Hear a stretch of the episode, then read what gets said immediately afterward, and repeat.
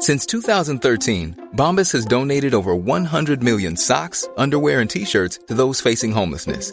If we counted those on air, this ad would last over 1,157 days. But if we counted the time it takes to make a donation possible, it would take just a few clicks. Because every time you make a purchase, Bombas donates an item to someone who needs it.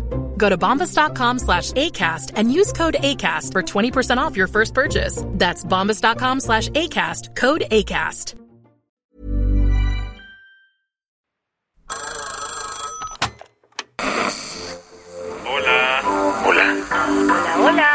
¿Estás ahí?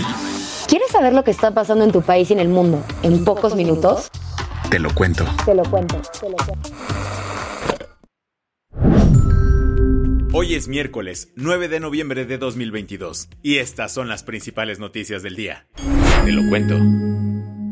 Estados Unidos salió a votar ayer en las elecciones intermedias y aunque aún no hay resultados oficiales, todo indica que los republicanos fueron los ganones. No fue un martes cualquiera en Estados Unidos, pues se celebraron las famosísimas midterms. Así se le conoce a las elecciones de medio término en el país, que ocurren a la mitad de cada mandato presidencial para ver cómo quedará el Congreso por los próximos dos años. ¿Y qué estaba en juego? Literal, era el maratón de Chicago hecho elección porque los votantes tenían que reemplazar todos los 435 asientos que tiene la Cámara de Representantes, así como 35 de los 100 lugares que hay en el Senado. Bueno, chance en lugar de maratón era Iron Man, porque también se renovaron las gubernaturas de 36 de los 50 estados. Pero más allá de los números, había varios temas en juego. Asuntos como la despenalización del uso recreativo del cannabis, el derecho al aborto y la regulación de armas estaban en la boleta dependiendo quién ganara la elección, pues había candidatos súper polarizados en cuanto a estas agendas.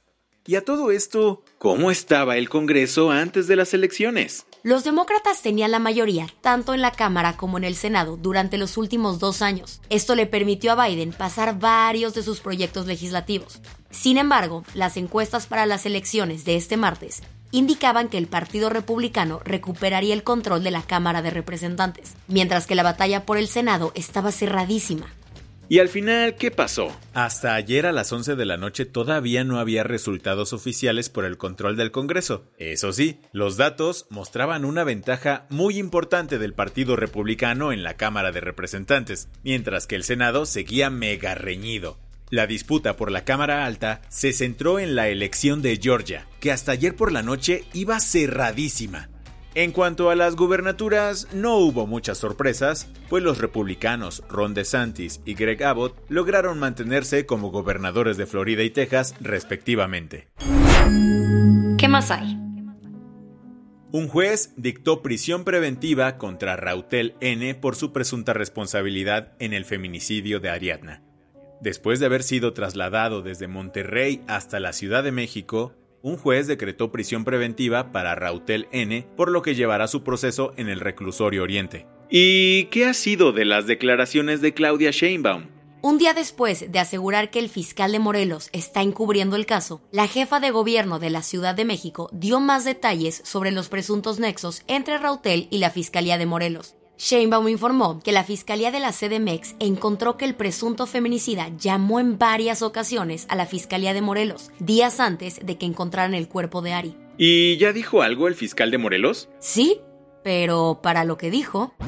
Entonces aquí no hay, no hay ningún encubrimiento, no hay ningún interés, tenemos la misma función, perseguimos el mismo objetivo. El fiscal Uriel Carmona ofreció una conferencia de prensa para responder a las acusaciones de Sheinbaum. En ella defendió su investigación y aseguró que no se va a achicar. Ah, y sobre si conocía a Rautel, dijo que... No, yo no conozco a esta persona, no tengo ni- ningún conocimiento de, de esta persona ni, ni de nadie de, las, de, la, de la gente que tuvo que ver con estos hechos. Obviamente muchísimas personas están exigiendo la denuncia del fiscal Uriel Carmona. De hecho, el gobernador de Morelos, Cuauhtémoc Blanco, no dudó en sumarse a la petición. Y es que como la fiscalía es autónoma, el Cuau no tiene poder de correrlo, pero eso sí, dijo que sería una excelente oportunidad de deshacerse de Uriel Carmona, con quien lleva años en mil pleitos. Las que tienes que saber.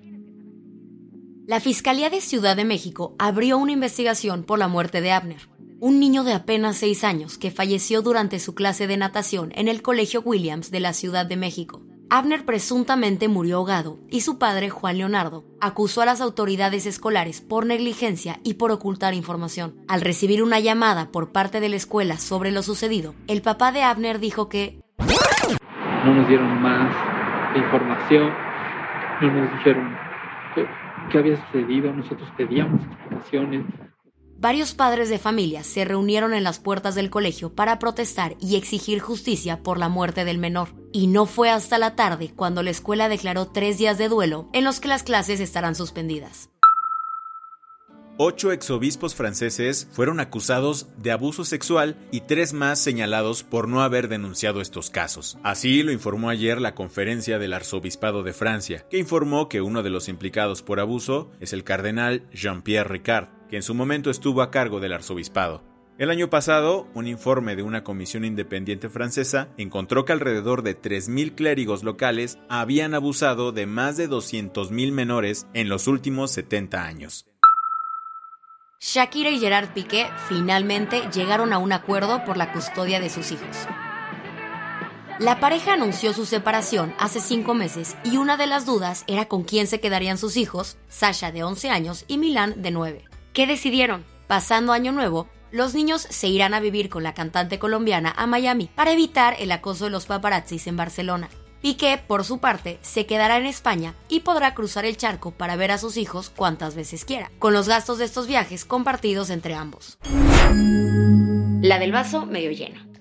En Suiza, las poblaciones de ranas en peligro de extinción están a salvo después de la exitosa campaña de construcción de estanques que se estableció en 1999. Las autoridades estatales trabajaron junto con ONGs, propietarios privados y miles de voluntarios durante 20 años para construir 422 estanques en cinco regiones del cantón suizo Argau. Y los esfuerzos dieron resultados porque de las ocho especies en peligro de extinción, el 52% consiguió aumentar el número de su población.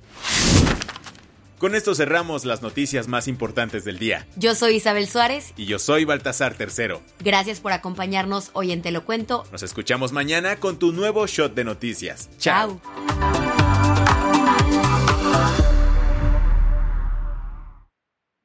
Este noticiero es una colaboración entre Te lo cuento y Dudas Media. El guion de este episodio estuvo a cargo de Aisha Al-Yanabi y Ana Ceseña. La dirección de contenido es de Sebastián Ermendier. Francis Peña es la directora creativa y el diseño de sonido está a cargo de Alfredo Cruz. Si quieres estar al día, nos encuentras como arroba te lo cuento en Instagram, TikTok, Snapchat y Twitter.